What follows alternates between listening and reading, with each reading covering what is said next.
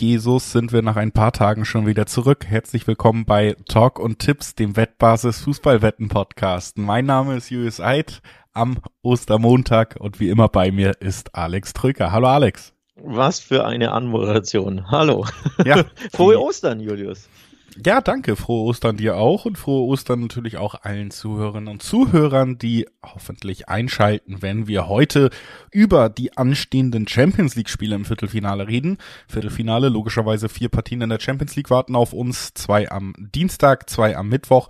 Tatsächlich gibt's auch vier Viertelfinalspiele in der Euroleague am Donnerstag. Wir werden auf all diese Partien heute mal vorausblicken ähm, genau, und uns um den internationalen Fußball, um die großen Wettbewerbe der UEFA kümmern. Das machen wir nach ein paar kurzen Hinweisen. Sportwetten sind ab 18 nicht für Minderjährige gedacht. Alle Angaben, die wir in diesem Podcast machen, sind Angaben ohne Gewähr, einfach weil sich die Quoten nach der Aufnahme jederzeit noch verändern können und könnten. Und zu guter Letzt, Sportwetten können Spaß, aber auch süchtig machen. Und wenn das Ganze bei euch zum Problem wird, könnt ihr euch an den Support der Wettbasis wenden, sei es per Mail oder per Live-Chat. Oder ihr guckt mal auf spielen-mit-verantwortung.de vorbei. Auch da gibt es erste Hilfsangebote. Das ist unser Vorwort. Und jetzt äh, kurze Frage an dich, Alex. Wollen wir direkt mit dem ersten Spiel einsteigen oder wolltest du noch einmal die Champions League-Hymne ansingen? ähm, ich würde mit was anderes anfangen. Ich würde anfangen mit Prognosen, wer weiterkommt, oder wollen wir die am Ende machen? Also wir sprechen, wir besprechen ja die Hinspiele jetzt logischerweise und geben Tipps für, für die Hinspiele ab. Ich hätte aber gesagt, im Anschluss daran geben wir Tipps ab von, äh, wie wir glauben, dass die Partien, also die Paarungen ausgehen, sprich, wer ins Halbfinale einziehen kann. Was hältst du denn davon? Das können wir gerne machen. Ich würde es dann tatsächlich einfach äh, einmal machen, nachdem wir vier Champions League Spiele besprochen haben, einmal nachdem wir vier Euroleague Spiele besprochen haben, weil äh, es sich sicherlich auch herauskristallisieren wird, schon so ein bisschen, welche Richtung wir da tendieren. Und da wollen wir nicht zu viel vorgreifen. Ich würde sagen, wir steigen ein mit dem ersten Spiel am Dienstag und bevor wir da zum Highlight kommen, schieben wir das andere vor, sprechen über das Duell zwischen Benfica und Inter Mailand. Viertelfinale Champions League, zwei Mannschaften, eine davon werden wir im Halbfinale sehen und da muss ich sagen, das ist äh, natürlich dann auch der Auslosung geschuldet ein bisschen, aber ich hätte weder Inter noch Benfica ins Halbfinale getippt. Also da wird auf jeden Fall eine Überraschungsmannschaft äh, relativ ja. nah ans Finale rücken. Jetzt äh, haben wir das Hinspiel in Lissabon dann auch. Inter für mich, ja, die Mannschaft, die natürlich ein bisschen mehr Qualität mitbringt, die aber in dieser, dieser Saison immer mal auch wieder Schwächephasen hatte. Benfica zu Hause, das ist eben jetzt auch ablesbar, wenn man dann im Viertelfinale der Champions League steht, sicherlich nicht zu unterschätzen und ein Gegner, der ja auch einfach spannend ist, ne? Gerade auch äh, aus vielleicht noch Bundesliga oder ehemaliger Bundesliga-Sicht mit Roger Schmidt, der ja auch verlängert hat, da wird schon äh, guter Fußball gespielt und deswegen ist das für mich tatsächlich, auch wenn es vielleicht nicht die größten Namen sind, die noch vertreten sind, eine Partie, auf die ich mich durchaus freue. Ja, absolut. Ähm, ich glaube, ich freue mich hier tatsächlich mehr auf Benfica als auf Inter. Also Benfica zu sehen als Inter, denn Inter habe ich ein paar Mal in der Champions League gesehen, das war schon typisch Inter-Bieder würde ich behaupten, in der Champions League. Also sehr, sehr oft ähm, defensiv und haben dann irgendwie einen Konter versucht zu setzen oder irgendwie versucht, äh, eine 1 zu 0 über die Runden zu bringen. Ähm, das war nicht so prickelnd, wie ich fand, auch in der Runde zuvor. Im, im Achtelfinale haben sie sich ja in Porto, da gab es ja auch schon ein Duell mit einem portugiesischen Club, auch in Porto mit Ach und Krach über die Ziellinie geschleppt und es war auch ein, schon ein bisschen unverdient. Also auf Inter freue ich mich nicht so sehr, aber Benfica hat uns ja durchaus Freude gemacht bisher. Also eine der großen Überraschungsmannschaften mit Neapel. Nicht nur, dass sie so weit gekommen sind, sondern auch auf der, aufgrund der Art und Weise, wie sie so weit gekommen sind. Also wirklich rauschhafter Fußball, Offensivfußball mit viel Selbstbewusstsein, viel Selbstvertrauen. Also man hört schon raus, ich freue mich nicht nur mehr auf Inter, sondern ich traue hier Inter auch grundsätzlich mehr zu, vor allem jetzt ähm, im Heimspiel. Also Inter ist für mich der Favorit auf den Sieg hier. Du meinst Benfica? Benfica, was habe ich gesagt? Inter. Inter nee. ja. Äh, Benfica. Bin noch, bin genau. noch völlig. Ja. Es ist Ostern. Ich bin noch ein bisschen. Alles gut. Äh, die, die Rumschoko-Eier setzen noch so ein bisschen Nein, wir nehmen natürlich hier völlig nüchtern und äh, frisch am Mittag auf. Ähm, Benfica, du hast es gesagt, macht Spaß und ist tatsächlich sogar auch bei den Quoten vorne, zumindest bei diesem Heimspiel. Ne? Zwei 16er Quoten auf den Heimsieg, drei 60er Quoten auf Inter, die vermeintlich ja, oder nicht nur vermeintlich, sondern zumindest natürlich vom Kaderwert her qualitativ hochwertigere Mannschaft. Und ich gehe diese Einschätzung echt komplett mit. Ich erwarte hier auf jeden Fall ein sehr italienisches Inter, also pragmatisch. Man wird versuchen, die Null zu halten. Man wird versuchen, ja, also ich glaube auch tatsächlich Inter, die Art, wie sie spielen und wie sie an dieses Viertelfinale auch herangehen werden, wird halt pragmatisch sein. Und das bedeutet auch, 0-0 wäre hier ein ordentliches Ergebnis, wenn du dann eben im San Siro mit einem Treffer weiterkommen kannst. Ein Treffer und man ist weiter. Im Hin- und Rückspiel kommt Inter, glaube ich, sehr zugute, wenn man es so angehen würde. Ähm, deswegen erwarte ich ein defensives italienisches Inter und dann ein Benfica, was viel den Ball haben wird und was dann mal wieder auch die Chance bekommt, ähm, Zuschauern, die sie vielleicht noch nicht so viel gesehen haben, auch zu beweisen, was du gerade nochmal gesagt hast, nämlich, dass sie auch echt attraktiven Fußball spielen. Trotzdem wird es keine leichte Aufgabe gegen ein Inter, was da sicherlich gu auch gut verteidigen wird. Ähm, jetzt irgendwie ein Fußballfest abzubrennen, zwei, drei, vier Tore zu erzielen. Ich glaube deswegen tatsächlich, dass wir hier eine Partie sehen werden im Hinspiel, die eben was, ja, die Tore angeht, nicht wahnsinnig viel aufs Scoreboard bringen wird. Heißt, es wird auch im Rückspiel noch offen sein auf irgendeine Art und Weise, weil ich sehe auf keiner Seite einen hohen Sieg. Tatsächlich finde ich aber trotzdem diese zwei 16er Quoten, 1 zu 0 Benfica zu Hause, finde ich äh, nicht uninteressant. Ja, ich finde sie äh, noch interessanter als du, nämlich so interessant, dass ich das auf jeden Fall äh, anspielen wollen würde. Ähm, für mich, wie gesagt, Benfica der Favorit. Zu Hause in der ähm, in der äh, portugiesischen Liga sind sie enorm stark unterwegs, haben zwölf ihrer 14 Heimspiele gewonnen bei einem Remi, einem, einer Niederlage. Äh, die Niederlage gab es übrigens just jetzt am Wochenende im Topspiel gegen Porto.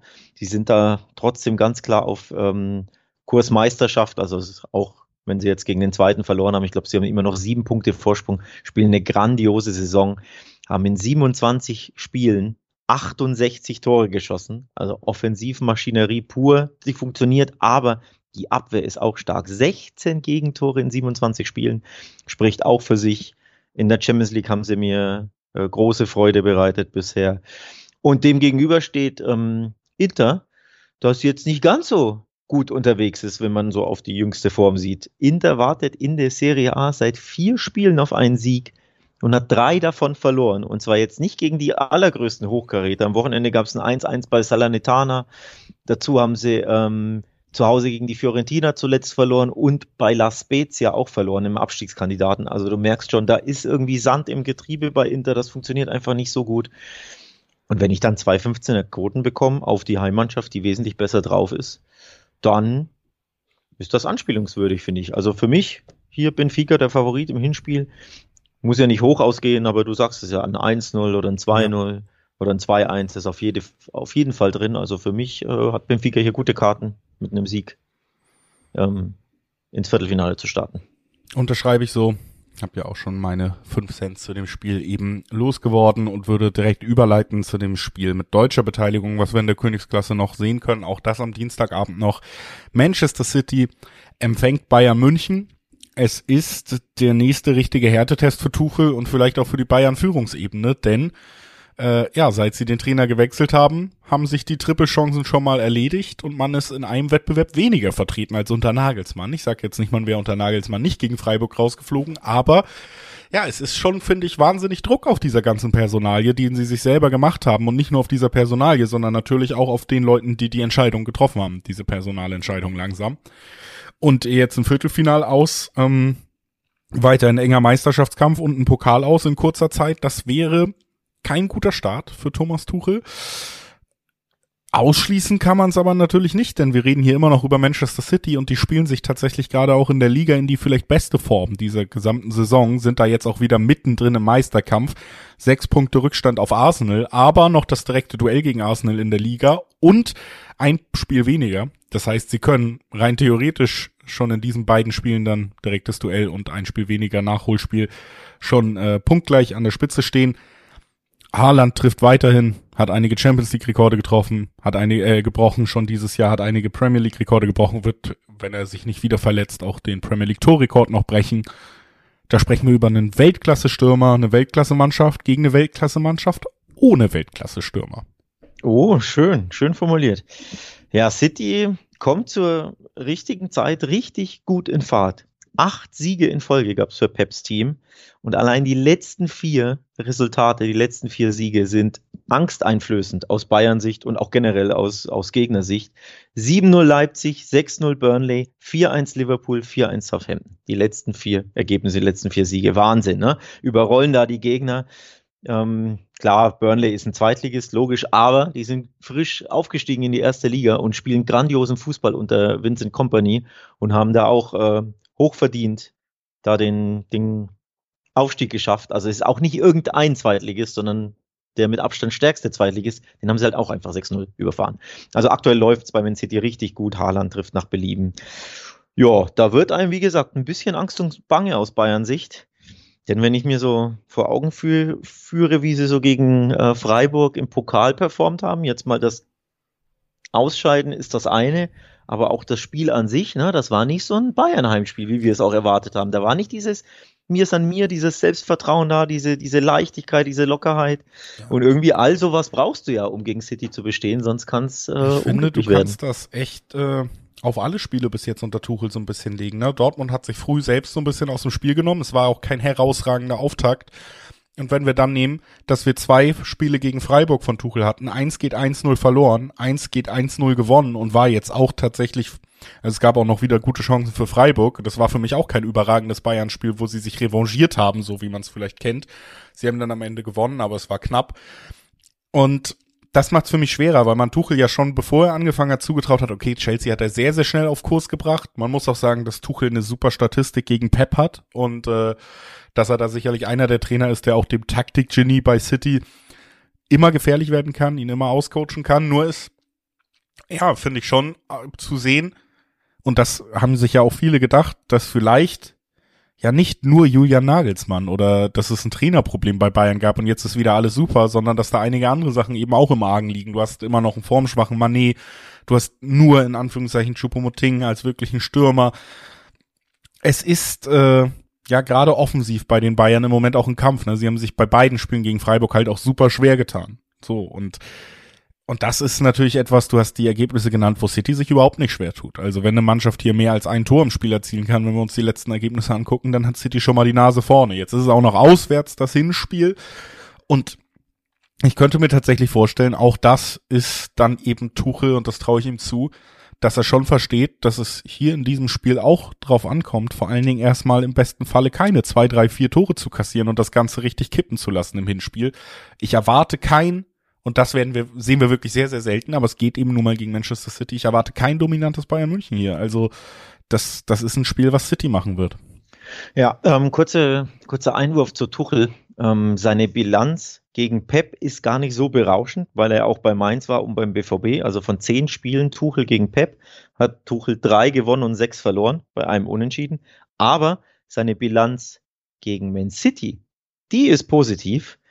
Da hat er von fünf Spielen gegen Guardiola und City, hat er drei gewonnen mit Chelsea, unter anderem das Champions League Finale. Also in England hat er sich mit dem FC Chelsea gegen Pep Guardiolas Man City da sehr, sehr gut geschlagen. Ob er das mit den Bayern jetzt auch kann, bleibt natürlich abzuwarten. Ich habe da ein bisschen meine Zweifel, um ehrlich zu sein, aus den genannten Gründen. City ist so stark unterwegs und die Bayern unter Tuchel haben mich bisher einfach noch nicht so überzeugt. Ähm, sie hätten, so fair muss man auch sein, in Freiburg natürlich höher gewinnen können, wenn nicht sogar müssen. Ne? Sané hatte da, glaube ich, 200 Prozent, die er da über, über den Kasten bolzt. Also es hätte auch ein bisschen klarer werden können. Aber so grundsätzlich, wenn man die Form der beiden Mannschaften aktuell sieht und auch wie anfällig die einen hinten immer mal wieder sind, denn die Bayern sind auch immer für Gegentore gut in der Saison, egal ob unter Nagelsmann, unter Tuchel. Und City ist zuletzt eher wieder diese geölte Maschine, die man unter Guardiola seit, keine Ahnung, wie viel, fünf, sechs Jahren kennt. Von daher jetzt direkt auch auswärts ran müssen, das kann schon schwierig werden mit Blick aufs Rückspiel. Also ich tendiere hier klar zum, zum Heimsieg von Man City zu zwei äh, 1,75er Quoten. Kann man anspielen, hätte ich mir bisschen höher gewünscht, aber ich will jetzt nicht behaupten, es wäre angemessen, dass da irgendwie 220er, 230er Quoten sind, denn dafür ist City einfach zu stark aktuell. Absolut. Gehe ich komplett mit, wäre auch mein Tipp. Trotzdem möchte ich einmal erwähnen, dass wir auf die doppelte Chance Bayern im Schnitt zwei Zehnerquoten kriegen. Und das ist immer noch Bayern München in der Champions League Und Manchester City hat nun wirklich auch immer mal wieder bewiesen, egal wie gut sie sind, das ist vielleicht nicht ihr Lieblingswettbewerb im Moment oder in den letzten Jahren gewesen.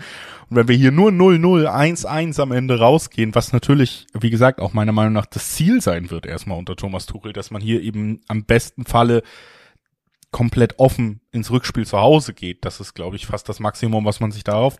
Aber nur dieses Unentschieden oder eben vielleicht kippt sogar am Ende oder Bayern gewinnt 1 zu 0, weil City irgendwie wieder den Druck spürt. Also zwei Zehnerquoten auf eine doppelte Chance Bayern München muss ich hier einfach erwähnen, weil das werden wir ganz, ganz, ganz, ganz selten haben. Nur es sei erwähnt und für alle, die es vielleicht eher mit den deutschen Mannschaften halten oder sagen Bayern München, München in der in der Champions League, dagegen kann ich nicht tippen hast du hier eine Superquote, indem du sagst, ja, okay, ich tippe einfach nicht gegen Bayern. Mindestens ein Unentschiedenes drin, da hast du zwei Zehnerquoten. Ich bin aber bei dir im Vergleich, sind mir auch trotzdem die 1,75er, 1,8er Quoten auf City lieber, weil ich sie einfach im Moment deutlich stärker als Bayern sehe. Und wenn du da diese ganzen soften Faktoren und diese ganzen Verschwörungstheorien und äh, Gefühlssachen äh, aus den letzten Jahren rausrechnest, erstmal auf sportliche guckst, dann ist City hier Favorit, das ist klar. Und dann sind die Quoten immer noch auch anspielbar. Stichwort Bayern in der Champions League. Sie haben bisher alle Spiele gewonnen in der Champions League. Nagelsmann wurde ja trotzdem entlassen, nicht aufgrund seiner Performance in der Champions League, denn die ist ja makellos. Von daher Bayern in der Champions League, ja, guter, guter Einwurf sollte man auch immer auf dem Zettel haben, dass sie da eigentlich schon sehr, sehr stark sind. Ähm, ich neige übrigens zum Tipp, City gewinnt und beide treffen, weil es da schönere Quoten gibt als hier diese, diese 1,60, 1,70 oder was das sind. Also beide treffen kann ich mir trotzdem gut vorstellen. Konterchancen wird Bayern schon bekommen, Umschaltchancen. Und wie gesagt, Pep gegen Tuchel ist halt immer auch ein bisschen was Besonderes aus Taktiksicht. Da kann sich Tuchel schon das äh, was einfallen lassen, um da zumindest ja, ein 1 zu 2 rauszuholen. Also ich glaube, ein 1 zu 2 aus Bayern-Sicht wäre gar nicht das aller, aller schlechteste Ergebnis. Ähm, auch wenn es natürlich die Auswärtstorregel nicht mehr gibt. Also so viel ist ja dein Tor nicht wert, aber könnt ihr mir gut vorstellen, dass es, wie gesagt, 2-1 City ausgeht, dann habe ich das, das Tor der Bayern drin, dann habe ich den äh, City-Sieg drin, dann habe ich eine schöne Quote drin. Sind wir mal gespannt. Wir sind auf jeden Fall gespannt. Ich bleib konservativ im Dreiweg, aber mein Tipp, um die Quoten höher zu treiben, wenn sie am nicht reichen, wäre vielleicht sogar der Handicap-Sieg für City. Uiuiui. 2-0, 3-1. Sehr gut möglich, wenn man sieht, wie sie zuletzt gespielt haben und wie sie Fußball spielen. So, damit haben wir natürlich das Highlight-Spiel aus deutscher Sicht besprochen, gehen auf den Mittwoch mal weiter der Champions League. Da wartet ein Duell der Italiener auf uns. AC Milan empfängt die äh, SSC Napoli und damit den Tabellenführer, der ja wirklich enteilt ist. Also in der Meisterschaft wird sich wohl nicht mehr viel ändern. Jetzt müssen wir aber natürlich nur ganz kurz zurückblicken und uns fragen, Mensch, ist der Napoli noch auf der Höhe oder ist es die klassische Müdigkeit, wenn die Liga vielleicht schon entschieden ist? Können sie zurückfinden in ihre Topform, die sie sicherlich lange hatten? Denn am zweiten, also vor einer Woche, haben diese Mannschaften schon mal gegeneinander gespielt, sogar in Neapel, also sogar ohne das, den Heimvorteil, den die AC jetzt in diesem Hinspiel hat. Und da gab es richtig auf die Mütze für Napoli, überraschenderweise. 0-4 ging das Spiel aus, Milan brilliert, hat gezeigt, dass auch in auch in der AC eine Menge steckt in diesem Jahr und es ist tatsächlich, äh, auch wenn es italienische Mannschaften sind und das war in der Vergangenheit vielleicht nicht immer so, ein Spiel, auf das ich mich sehr freue und das glaube ich auch sehr, sehr ansehnlich werden könnte.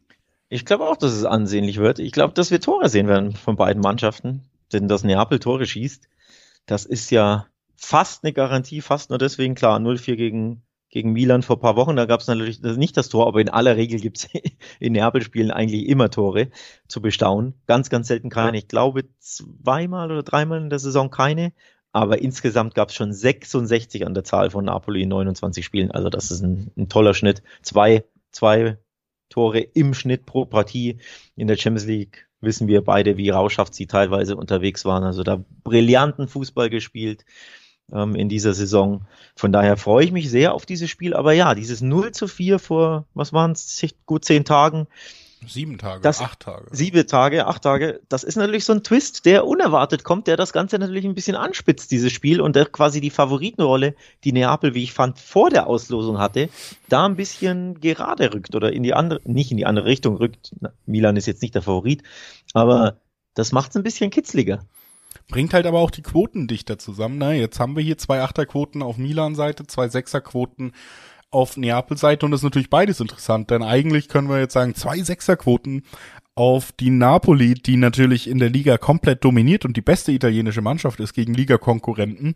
Auf der anderen Seite können wir sagen, Mensch, Milan hat die gerade deklassiert und hat zwei Achterquoten und spielt jetzt sogar noch zu Hause, auch sehr spannend. Also quotentechnisch im Dreiweg ist da für jeden was drin. Tatsächlich ähm, bin ich jemand, der dann doch öfter auf die Gesamtleistung guckt und dem, was, was so eine Mannschaft äh, über alle Wettbewerbe gesehen geschafft hat, mehr als auf dieses Einzelergebnis, was ich, wie gesagt, auch so ein bisschen fast schon unter der Voraussetzung sehe, dass Neapel es nicht mehr nötig hat, Vollgas zu gehen in der Liga. Ne? Also es kommt ja noch dazu, dass du dich tatsächlich, das, und das ist eine unfassbare Leistung, wenn du dir die Konkurrenz anguckst. Wir reden bei Napoli über eine Mannschaft, die sich jetzt eigentlich schon auf die anderen Wettbewerbe, gerade auf die Champions League konzentrieren kann, weil die Liga schon früh in trockene Tücher gebracht wurde, weil man immer noch nach 29 Spieltagen 16 Punkte Vorsprung hat, selbst nach dieser Niederlage. Und deswegen ist für mich, für mich ist Neapel eigentlich die Mannschaft des Jahres. Also wenn City nicht das Triple holt noch, dann, dann ist äh, Neapel für mich die, die europäische Fußballmannschaft des Jahres, wenn das so weitergeht. Und auf die tippe ich dann natürlich auch. Also für mich tatsächlich die zwei Sechserquoten auf eine Mannschaft, die ich ja zumindest als Geheimfavoriten sogar in dieser gesamten Champions League sehe, die muss ich dann auch mitnehmen. Und es gibt auch gute Gründe, dass man die muss, mitnehmen muss, wie du es formulierst. Denn Neapel ist mit Abstand, mit großem, großem Abstand die beste Auswärtsmannschaft in Italien. Und Italien kann man hier wunderbar hernehmen, denn es ist zwar ein anderer Wettbewerb, aber es ist eben ein Spiel zweier italienischer Mannschaften. Neapel hat 13 seiner 15 Auswärtsspiele in der Serie A gewonnen. Das ist einfach unfassbar. Ein Remis, eine Niederlage gab es bei 33 zu 8 Toren. Acht Gegentore in der Fremde in 15 Spielen. Das allein ist ja schon, schon krass. Aber sie haben einfach 40 Punkte gesammelt in der Fremde. Die zweitbeste Auswärtsmannschaft ist Lazio mit 28 Punkten da siehst du auch mal, ne, dieses Gefälle in der Klasse. Also in der Fremde ist Neapel einfach eine absolute Wucht. Und deswegen gibt es da, wie ich finde, sehr gute Gründe, dass man das tippt, was du tippst, nämlich zu 260er-Quoten auf Neapel in, in der Fremde, die eben auch ein bisschen Wiedergutmachung betreiben ja. wollen, sicherlich aufgrund dieses 0 zu 4. Also ich kann es verstehen, warum man hier auf Neapel geht. Ich persönlich gehe aufs Remis, Julius. Ich glaube nämlich, dass Milan hier durchaus forsch wieder auftreten wird. Gibt ja keine Gründe, warum sie es nicht tun werden. Im Heimspiel. Neapel muss ja nicht auf uh, Teufel komm raus auf Sieg spielen. Sie haben das Rückspiel dann zu Hause ähm, in einer Woche. Von daher glaube ich, dass wir hier ein Duell auf Augenhöhe haben werden. Tore auf beiden Seiten, also beide Teams treffen. Und am Ende kann ich mir ein schönes 1 zu 1 oder 2 zu 2 gut vorstellen, mit dem wahrscheinlich dann beide Teams gar nicht so unglücklich werden. Ja, also es wird auf jeden Fall noch einiges fürs Rückspiel offen halten. Lass uns mal zum letzten Duell gehen, das auch am Mittwochabend stattfinden wird. Es sind die größeren Namen vielleicht noch im Weltfußball. Ich freue mich trotzdem mehr auf Milan gegen Napoli, aber das sei mal persönlich gesagt. Real Madrid empfängt Chelsea. Chelsea mit dem vierten Trainer in dieser Saison, der jetzt auf einmal wieder Frank Lampard heißt. Ähm, gegen ein Real Madrid, das natürlich jetzt auch wieder in der Liga nicht besonders brilliert hat, davor aber im Klassiko im Pokal gezeigt hat, dass wenn es drauf ankommt, sie immer noch eine Weltklasse-Mannschaft sein können, die abliefert. Und wenn wir über Real und Abliefern reden, also Real Madrid plus Abliefern äh, ist für mich die allererste Assoziation, die kommt sowieso Champions League. Chelsea habe ich selten abliefern sehen in diesem Jahr oder mhm. in dieser Saison. Und deswegen muss ich sagen, hier habe ich tatsächlich sogar einen klaren Favoriten. Ja, das ist ähm, das Spiel mit dem, finde ich, klarsten Vorzeichen auf einen Favoriten. Auch wenn wir City natürlich sehr gelobt haben und Figa gelobt haben, aber hier von der Ausgangslage, nicht nur im Hinspiel, sondern in der ganzen Paarung, Real Madrid bei mir ganz klar die Nase vorn. Ähm, dass Lampard überhaupt geholt wurde, boah, hat mich sehr überrascht, kam ein bisschen aus dem Nichts. Es wurden ja Nagel Nagelsmann und äh, Luis Enrique gehandelt. Ich glaube, mit beiden gab es Gesprächen, aber offenbar kam bei diesen Gesprächen raus, dass beide erst im Sommer übernehmen wollen. So schließe ich, äh, oder darauf schließe ich äh, drauf, denn sonst würdest du ja Lampard jetzt nicht als Interimsmanager äh, installieren. Ja. Und das haben sie ja ganz klar auch so kommuniziert, ne? Interimscoach bis zum Saisonende und dann kommt der große Name, welcher der beiden. Sind wir mal gespannt, oder vielleicht auch ein anderer, ne? Sidan ist ja, glaube ich, auch frei. Also da gibt's ja ein paar potenzielle Kandidaten. Bis dahin irgendwie die Saison zu Ende fahren. Das sind einfach nicht die besten Vorzeichen, um bei Real Madrid, dem Team schlechthin der Champions League zu bestehen. Zudem ging jetzt auch noch die Generalprobe Ski von, von Lampard mit Chelsea 0-1 bei Wolverhampton verloren. Die nächste Pleite in der. Die mitten im Abstiegskampf stecken auch in diesem Genau, Jahr. die nächste Pleite in der, in der Premier League bei einem Abstiegskandidaten. Äh, boah, das ist einfach sehr, sehr dünn, was man von Chelsea jetzt gezeigt bekommt. In der Saison gab es schon elf Auswärtsniederlagen, 29 magere Türchen geschossen. Sie sind Platz elf in der Tabelle mit einem Trainer, der sicherlich nicht hier Euphorie entfacht, wurde er bei Everton in der Saison entlassen aufgrund von Erfolgslosigkeit. Bei Chelsea entlassen damals aufgrund von Erfolgslosigkeit. Ich glaube, da war auch 9., 10. oder 11. Also siehst schon, die Vorzeichen sind so dermaßen klar, dass Real Madrid hier ja, nicht nur das Hinspiel gewinnt, sondern am Ende Chelsea vielleicht keine Chance lässt. Ja, also ähm, das muss man auch einfach mal zusammenfassend sagen. Chelsea ist nicht die Mannschaft in dieser Saison, egal welches Spiel man gesehen hat, die Real Madrid aus ihrem Wettbewerb schmeißen wird. Das ist für mich einfach nicht vorstellbar. Und äh, es ist jetzt das Hinspiel auch noch im Bernabeu. Also dieses Mal wird Real da, glaube ich, auch sicherlich rangehen und sagen, Mensch, wir haben jetzt zum Beispiel sogar im Camp nur 4-0 gewonnen äh, mach heute vielleicht auch nochmal drei Tore, Karim, dann können wir auch entspannt nach London. Also ich glaube nicht, dass es so ein, wir haben es oft bei Real gesehen, die entscheiden sich, das Ganze ernst zu nehmen, zwei Minuten vor Abpfiff des Rückspiels. Das wird es dieses Mal, glaube ich, nicht. Ich glaube, sie werden da gerade, weil es jetzt das Heimspiel zuerst ist und weil sie auch wissen, wie Chelsea dasteht, mit ganz, ganz breiter Brust rauskommen. Sie werden das Spiel angehen wie der amtierende Champions League-Sieger und die Mannschaft, die sich so zu Hause in diesem Wettbewerb fühlt, wie sonst keine. Das in einem sehr, ja, sagenumwobenen Stadion auch noch. Chelsea ist dafür einfach nicht gerüstet in dieser Saison. Deswegen sind für mich 1,7er Quoten auf Real durchaus anspielbar. Ich du hast es auch schon so zwischen den Zeilen angedeutet, könnte mir auch vorstellen, dass das hier ein relativ deutliches Ding wird, gerade in Madrid. Und dann reden wir eben auch über Handicap-Tipps, die ja tatsächlich auch sogar Dreierquoten auf Real ui, ui, ui. Also, das sind die beiden Sachen, die ich hier angehe, weil ich habe hier einfach, wie gesagt, einen klaren Favoriten spiele ich das Handicap an, sage ich dir ganz ehrlich. Da, da warte ich gar nicht, da, da zögere ich gar nicht groß. Ähm, wenn die Quoten so stark sind, so, so hoch sind, zu hoch, wie ich finde, dann ist das immer ein super gutes Value, ähm, das man anspielen sollte, wie ich finde. Also Real Madrid in der Champions League zu Hause, wenn sie Bock haben, gegen Villarreal am Wochenende hatten sie nicht so Bock, den Klassiko in der Copa natürlich 4 zu 0 gewonnen. Ähm, in der Liga, wo sie zwölf Punkte hinten dran sind, hat man gesehen. Vorne haben sie immer mal die Brillanz. Hinten fehlte ein bisschen die nötige Ernsthaftigkeit, weil sie einfach mit der Liga abgeschlossen haben bei so viel Rückstand. Ähm, haben auch ein bisschen rotiert. Jetzt nehmen sie es wieder ernst. Also haben sich wirklich auch schon ein bisschen geschont, weil sie es ja nicht ernst genommen haben in der Liga. Geschont für eben jenes Spiel jetzt gegen Chelsea. Heimspiel, Handicap-Sieg Real Madrid. Punkt aus Ende, Dreierquoten. Ja. So nehmen wir so mit und sind am Ende der Champions League Besprechung angekommen. Das heißt, wir können jetzt gerne auch noch deinem Wunsch entsprechen und sagen, bevor die ersten Spiele gespielt sind, schon mal unser ja profundes äh, Fußballwissen abtesten und vorhersagen, wer am Ende nach zwei Spielen weiterkommen wird in den jeweiligen vier Viertelfinals. Und das wäre bei mir ganz schnell zusammengefasst. Benfica, Manchester City, Napoli und Real Madrid. Ja, wie langweilig. Haben wir ja gleich. Das sind die gleichen Tipps, die ich auch abgebe. Das ist ein bisschen, ja, hätte ich mir jetzt mehr würzige äh, gewünscht. Also, um auch die Quoten mit, mit einzuberechnen, weil ich das recht interessant finde für diejenigen, die sich gar nicht sicher sind, oh, wie geht das Spiel aus, aber am Ende glauben einfach, Team X kommt weiter, Real Madrid der ganz klare Favorit aufs Weiterkommen. Da gibt's 1,40er, 1,50er Quoten. Ähm, also das ist eine, eine klare Nummer von, vom Favoritenstatus her. Ein bisschen weniger klar ist es bei Benfica gegen Inter.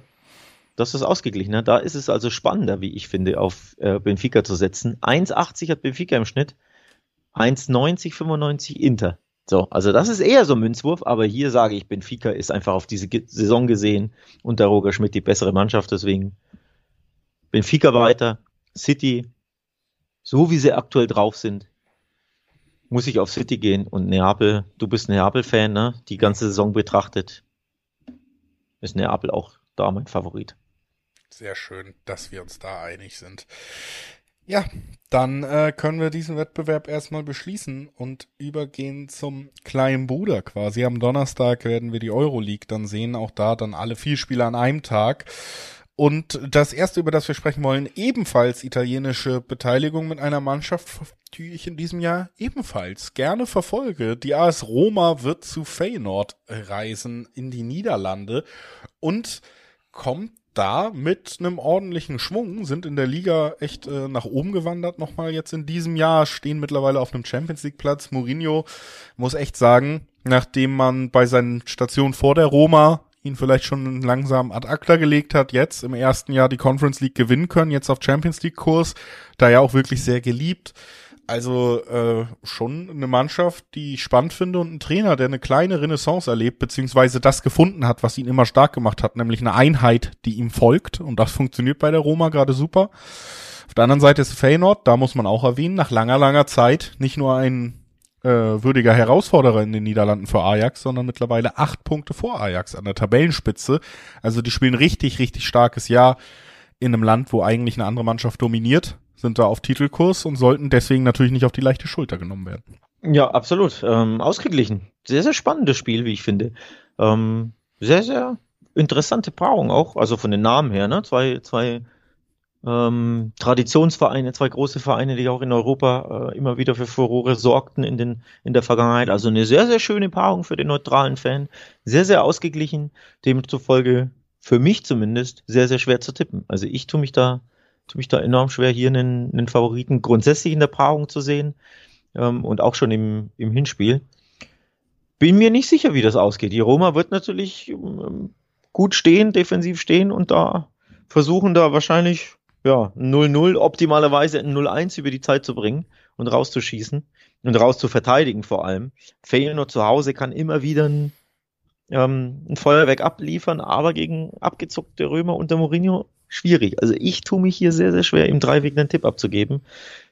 Alleine den Roma-Sieg, den sehe ich nicht in der Fremde. Da würde ich dir direkt widersprechen. Das ist für mich der wahrscheinlichste Ausgang. Äh, denn ich sehe da trotzdem, also der dritte der italienischen Liga ist von der Saisonleistung für mich mindestens vergleichbar mit der erste in den Niederlanden. Das ist einfach, äh, finde ich, da sind, wir reden über eine Top 5 Liga und über keine Top 5 Liga. Und dann reden wir auch über eine Mannschaft, die unter anderem Spieler wie Paulo Dybala in ihren Reihen hat. Das ist auch, was die, die Qualität in der Spitze angeht, einfach, ja, nochmal ein Unterschied zu Feyenoord, die eine tolle Saison spielen, die für mich aber rein, was die Qualität ihrer Mannschaft angeht, erstmal unter der Roma anzusiedeln sind. Und dann kommt für mich was ganz Wichtiges dazu. Nämlich, wenn äh, Jose Mourinho mit einer funktionierenden Mannschaft eins tun kann, dann ist es Titelgewinn, Alex. Also wir oh. reden hier äh, über einen Trainer, der das wirklich in Perfektion beherrscht, in jedem europäischen Wettbewerb schon mal gewonnen hat. Einziger Trainer, der alle drei europäischen Wettbewerbe schon mal gewonnen hat. Also ich sehe sie da auf allen Positionen sehr gut aufgestellt, reifer aufgestellt, mit Mourinho eben auch den Trainer, den es braucht, das clever anzugehen. Was ich nicht sehe, ist den Heimsieg, ehrlich gesagt. Also für mich wird das eng und deswegen entweder ein Unentschieden oder der knappe Auswärtssieg, der es dann alles aufs Weiterkommen im Heimspiel stellt. Aber für mich würde ich tatsächlich fast den Heimsieg auf die äh, auf Feyenoord ausschließen. Und dann kommen wir natürlich jetzt äh, zu meinem Lieblingstipp, der sich auch mal wieder lohnt. Wir haben 1,60er, 1,70er Quoten auf die doppelte Chance, äh, Roma oder Unentschieden. Das ist exakt das, was ich erwarte, was ich eben aufgeführt habe, nämlich dass Feyenoord hier nicht gewinnen kann und damit quasi eineinhalb Schritte für die Roma schon getan sind. Das sehe ich kommen und das ist mein Tipp. Respektiere ich völlig. Roma-Fanboy, Mourinho-Fanboy, Julius Ei tippt auf die Roma. Kann ich, kann ich gut mitleben. Am Ende, ich bin hier wahrscheinlich eher bei einem, bei einem Unentschieden, bei einem hartnäckigsten, vielleicht 0-0 oder 1-1. Ähm, du hast ja auch gesagt, das Unentschieden kannst du dir auch ja. gut vorstellen. Ist ja bei deiner doppelten Chance mit drin. Mal sehen. Absolut. Äh, dann sind wir uns da einig, gehen direkt weiter zum nächsten Spiel. Und das ist äh, das zweite Spiel mit deutscher Beteiligung heute, was wir noch besprechen müssen. Leverkusen gegen Royal Union St. Gillois. Und das ist die Mannschaft, die Union Berlin aus der Euroleague geschmissen hat. Also nicht zu unterschätzen. Union Berlin ja in der Tabelle auch über Leverkusen.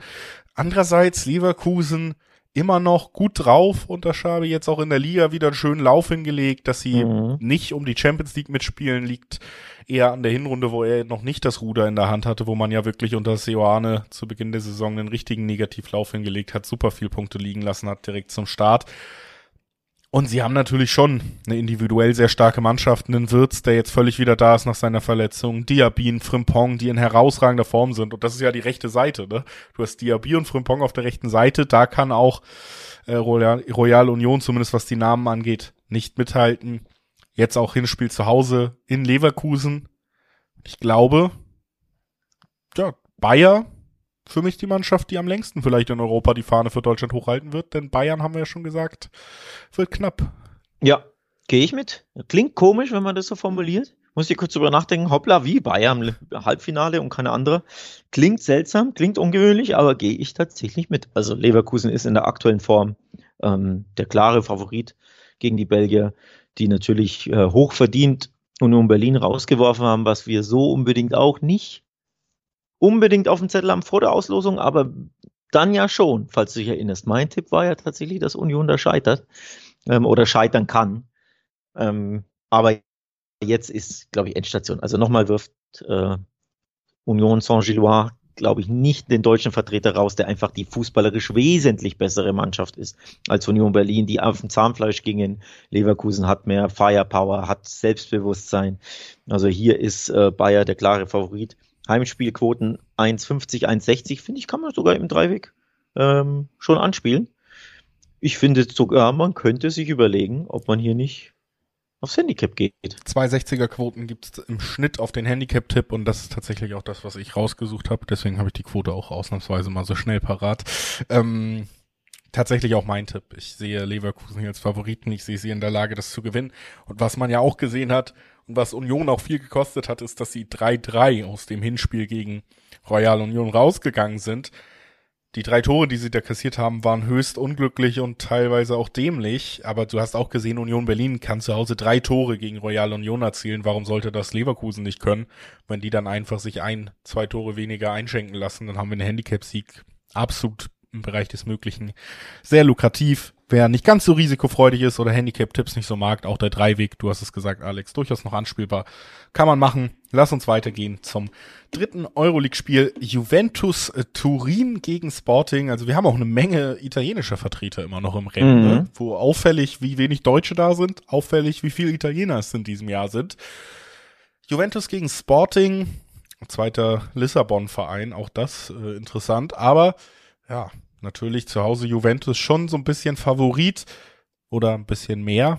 Äh, erleuchte uns. Ähm, ein bisschen mehr sagen die Wettanbieter. 1,80er Quoten auf Juve zeigt ja auf, bei 4,50er auf Sporting, dass äh, Juve hier ein bisschen mehr der Favorit ist. Aber Sporting hat den FC Arsenal rausgeschmissen in der Runde zuvor. Und damit halte ich niemals gerechnet vor der Auslosung. So brutal stark wie Arsenal unterwegs ist. Aber man hat mal wieder gesehen, die Engländer und die Europa League, die werden einfach nicht grün miteinander. Die nehmen das einfach nicht so ernst, denn das war nicht das Arsenal aus der Premier League, das da gegen Sporting angetreten ist. Natürlich wollten sie trotzdem weiterkommen, aber das war einfach nicht mit derselben Überzeugung und Entschlossenheit gespielt. Und so hat sich Sporting ähm, gar nicht mal so unverdient im Elfmeterschießen durchgesetzt oder was Verlängerung? Ich glaube Elfmeterschießen, ne? Ähm, du nickst. Mhm. Von daher da ein, für mich den zweitgrößten oder, oder den größten Mitfavoriten auf die Europa League rausgeschmissen. Der andere ist Manchester United für mich, über die sprechen wir gleich. Das ist das letzte Spiel in der Besprechung. Also du merkst schon, Juve habe ich da nicht als Favoriten in meinem in meinem äh, Rennen um die Europa League Krone. Ich hatte da Arsenal. Wenn du also als Sporting Arsenal rausschmeißt, Warum sollst du denn nicht auch Juventus eliminieren können? Ja, würde ich auch nicht ausschließen. Das Problem ist natürlich trotzdem, wenn wir über Juve reden, reden wir über eine Mannschaft, und, pff, da habe ich schon seit langer, langer Zeit, und das gilt auch in diesem Jahr, kein richtig geiles Fußballspiel mehr von denen gesehen, aber in diesem Jahr stimmen die Ergebnisse ja größtenteils. Ne? Also, das muss man schon sagen, dass sie überhaupt auch in der Serie A noch so gut in der Tabelle stehen mit 15 Punkten Abzug. Das zeigt, dass sie ja eigentlich eine herausragende Saison spielen, was die Ausbeute angeht. Und das kann man ihnen auch nicht absprechen. Jetzt spielen sie auch zu Hause komme da sicherlich auch mit einem gewissen Selbstverständnis immer noch. Gerade in der Euroleague ist Juventus einer der größten Namen, die man sich vorstellen kann. Das ist immer noch ein Champions League Name, so ist es halt.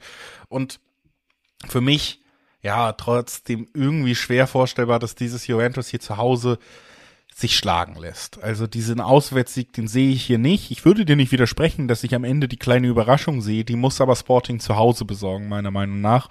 Also, dass wir hier ein Spiel sehen, wo Sporting gewinnt, das glaube ich nicht. Ich glaube, das wird vor allen Dingen daran liegen, dass Juventus sehr, sehr pragmatisch und gut verteidigen wird, gerade zu Hause auch die Stabilität nicht verlieren wird und deswegen ist mein Tipp hier tatsächlich beide Mannschaften treffen nein.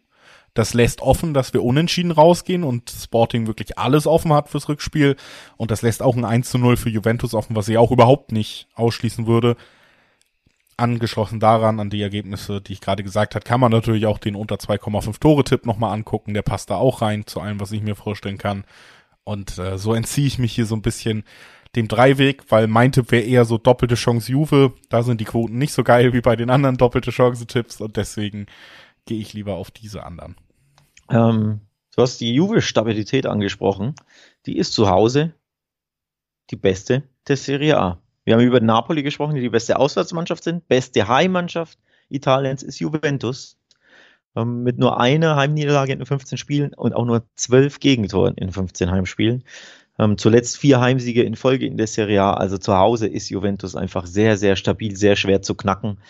Ähm, ich neige hier stark zum typischen 1 zu 0 Tipp. Den hat man schon gegen Freiburg gesehen. Da haben sie einfach kaum was Absolut. Äh, kaum was zugelassen hatte Freiburg, ich glaube, einen XG von 0,13 oder irgendwie sowas. Ähm, und ja, Juventus zu Hause, es ist einfach selten ein Feuerwerk oder ab und zu gewinnen sie natürlich trotzdem äh, höher. Also es sind ja nicht nur 1-0-Siege, aber zuletzt gab es eben ähm, immer wieder 1-0-Siege. Gegen Hellas hat man 1-0 gewonnen ich, ähm, vor einer Woche zu Hause ich neige stark wirklich zum 1-0-Tipp und dann wäre ja dein Tipp auch wieder richtig, dass du sagst, beide treffen nicht. Also Sporting kein Tor, Juventus zu Hause solide, holt das typische 1-0 raus. Fürs Rückspiel ist trotzdem alles offen in Lissabon und Lissabon kann trotzdem wieder überraschen und dann das Rückspiel irgendwie 2-0 gewinnen oder auch 2-1, 1-0, Verlängerung, Elfmeterschießen kommt wieder weiter. Also da ist ja alles drin, was ich hier so im Gefühl habe. Von daher, ja, gebt fast schon den Ergebnistipp Juve 1-0 ab. Ja, und wie gesagt, habe ich als einen von zwei möglichen Ergebnissen auch für mich genannt. Also kann ich wirklich nicht widersprechen, dass man zu diesem Schluss kommt. Aber wir kommen zum Schluss. Oh, was für eine Überleitung. Manchester United gegen Sevilla ist das letzte Spiel, über das wir heute sprechen wollen. Auch ein sehr großer Name mit Manchester United in der Euroleague dabei, der ja auch unter Mourinho, über den wir gesprochen haben, vor gar nicht allzu langer Zeit diesen Titel erringen konnte. Auf der anderen Seite haben wir Sevilla. Und wenn ich mich richtig erinnere, haben die auch irgendwann mal irgendwie die Euroleague gewonnen, oder Alex? irgendwann mal irgendwie. Sie gewinnen sie sehr, sehr gerne, ja. Der Rekordtitelträger der Europa League. Kein anderer Verein fühlt sich so dermaßen wohl in diesem Wettbewerb und liebt den so dermaßen und ist stolz darauf, da zu spielen und spielt da fast schon lieber als in der Champions League. Und ich habe es ja gerade angesprochen. Die Engländer die mögen die Europa League nicht so sehr. Da ist der Fokus immer auf allen anderen Titeln, habe ich das Gefühl. Also auch lieber auf dem Carling Cup und auf dem, keine Ahnung, Community Shield und erst danach, dahinter kommt die Europa League. Alleine, mir fehlt trotzdem der Glaube, um hier zu tippen, dass Sevilla weiterkommt. Denn das hat zwei große Gründe. Zum einen schlittert Sevilla durch die Liga im negativen Sinne. Also es stecken im Abstiegskampf, haben enorme Probleme, haben den Trainer, haben zweimal den Trainer schon entlassen. Jetzt ist Mendilibar neuer Coach da, der sie irgendwie vom Abstieg retten soll. Und zum anderen ist Manchester United einfach unter Ten Hag so dermaßen stark und solide drauf. Ähm, haben Barcelona rausgeschmissen, ne, einen Top-Verein da äh, rausgekickelt, haben in der Runde zuvor dann einen anderen spanischen Verein, nämlich den Nachbarverein von Sevilla rausgeschmissen. Betis ich fürchte also, es gibt den dritten spanischen Kill in Folge für United, einfach weil sie die bessere Fußballmannschaft sind ähm, und weil Sevilla einfach ganz andere Sorgen hat als die Europa League, nämlich irgendwie die Klasse halten in Spanien. Ja, was du ansprichst, oder der wichtigste Punkt hier tatsächlich ist für mich echt das Weiterkommen von United gegen Barca, weil das macht das Ganze irgendwie so ein bisschen zu ihrem Wettbewerb jetzt. Ne? Damit haben sie sich zu einem sie hatten das schwerste Spiel, es war das größte Duell, was die Euroleague dieses Jahr zu bieten hat. Jemals hatte. Oder wahrscheinlich sogar jemals hatte, wirklich, ja. Die beiden ja zwei der drei größten Vereine der Welt, was äh, die Namen angeht, gegeneinander. Und da haben sie sich durchgesetzt und das ist, das hat das so ein bisschen zu ihrem Wettbewerb gemacht aus meiner Sicht. Und das gibt ihnen natürlich super viel Antrieb. Es hat sie automatisch zum Titelfavoriten gemacht und man muss trotz aller guter Leistungen in der Liga natürlich sagen, äh, da spielen sie jetzt nicht um den Titel mit. Ich glaube, tatsächlich, dass diese Mannschaft richtig Lust hat, spätestens nach Barca hier nachzulegen. Und dann sprichst du es eben auch an. Wir sprechen über eins der schwächeren, wenn nicht über eins der schwächsten Sevillas der letzten Jahre. Ne? Also da, da kommt das eben auch noch dazu, dass sie wirklich keine gute Saison spielen. Wir reden hier über ein Heimspiel von United und auch hier äh, gucke ich mir mal an, was die Handicap-Quoten hergeben. Sogar 2 zu 0 United, 220er Quoten gibt's dann schon. Jawohl, auch ich bin da, ich, wieder traute Einigkeit in dieser, in dieser Folge. Ähm, auch ich war direkt bei der Handicap-Quote schon, denn du weißt ja, Sevilla kriege ich wirklich jede Woche mit. Du schaust ja traditionell mehr englischer Fußball, ich mehr spanischer Fußball. Von daher ergänzen wir uns da ja normalerweise sehr, sehr schön. Sevilla habe ich sehr, sehr oft in der Saison gesehen. Mit Ach und Krach haben die jetzt zwei Runden überstanden, jeweils das Hinspiel zu Hause gewonnen, aber auswärts, boah, war das dünn. Bei Eindhoven verloren nach, ich meine, 3-0 im Hinspiel, 0-2 im Rückspiel und in der Schlussphase hätten sie ja wirklich den Ausgleich kassieren können, wenn nicht sogar müssen. Ich glaube, ein Tor wurde sogar äh, wegen Abseits ab aberkannt, sonst wäre es in die Verlängerung äh, gegangen. Gegen, gegen Fenerbahce auch zu Hause gewonnen, gute Ausgangslage. Im Rückspiel war gar nichts zu sehen von Sevilla, vom Europa League Sevilla, auch wieder ähm, nichts nach vorne zustande gebracht, mit Ach und Krach weitergekommen und erneut verloren. Also in der Fremde gab es zuletzt gegen jetzt nicht gerade die größten Top-Teams in PSV und Fenerbahce, Auswärtsniederlagen ohne eigenes Tor und auch ohne wirkliche Chancen. Wie soll denn das jetzt bei Manchester United sein dann? Also, ja, Handicap das wissen wir. United. Das haben wir getippt, wie es werden soll und wahrscheinlich auch wird. Und damit haben wir auch die vier Viertelfinals der Euroleague-Hinspiele besprochen und können natürlich hier auch nochmal schnelles Roundup machen meine vier Favoriten oder meine Tipps, wer weiterkommt. Die Roma Bayer Leverkusen. Juventus muss bei Sporting ins Elfmeterschießen im Rückspiel und wird da rausfliegen und Sporting Stark. sorgt für die kleine äh, Sensation. Und Manchester United, da sind wir uns glaube ich einig. Also das die vier Mannschaften, die ich vorne sehe. Stark stark. Also äh, die Roma sehe ich auch vorne, einfach Mourinho-Effekt, sie sind zuletzt besser drauf. Ähm, auf Champions League-Kurs ja in der Serie A. Da glaube ich, wird man sich durchringen mit vielleicht einem Torunterschied irgendwie, ne? 0-0 im Hinspiel, 1-0 zu Hause in Rom, irgendwie sowas, also super eng. Ja, Leverkusen habe ich als klaren Favoriten. Also da sollte, glaube ich, recht wenig ein anbrennen, auch wenn Leverkusen immer Leverkusen ist, aber trotzdem für mich der klare Favorit. Juventus Sporting bin ich auch wieder nah bei dir. Das ist ein Münzwurfspiel, einfach weil mich Sporting gegen Arsenal so, so überrascht hat im positiven Sinne und Juventus ist halt einfach in Europa seit vielen, vielen Jahren nicht mehr dieser Name, der sie eigentlich oder der auf dem Papier steht. Da gab es ja immer wieder teilweise blamable ne, K.O.s, vor allem in der Champions League gegen, gegen Teams, wo du nie erwartet hast, dass sie K.O. gehen. Tue ich mich schwer. Ähm, Elfmeterschießen finde ich einen schönen Tipp.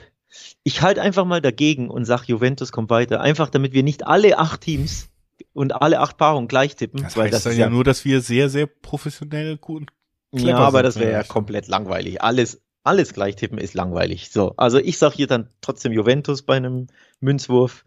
Und dass United mein klarer Favorit ist, habe ich jetzt ja mehrfach schon durchblicken lassen. Und nach wie vor mein klarer Favorit oder der größte Favorit für mich auf den Titelgewinn übrigens.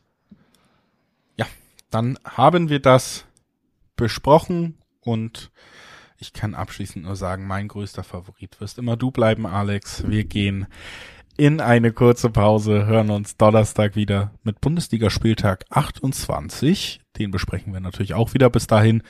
Genießt, wenn ihr heute reinhört, noch den Rest des Feiertags. Ansonsten die Champions League Woche. Wir hören uns Donnerstag schon wieder. Bis dahin. Gehabt euch wohl. Ciao.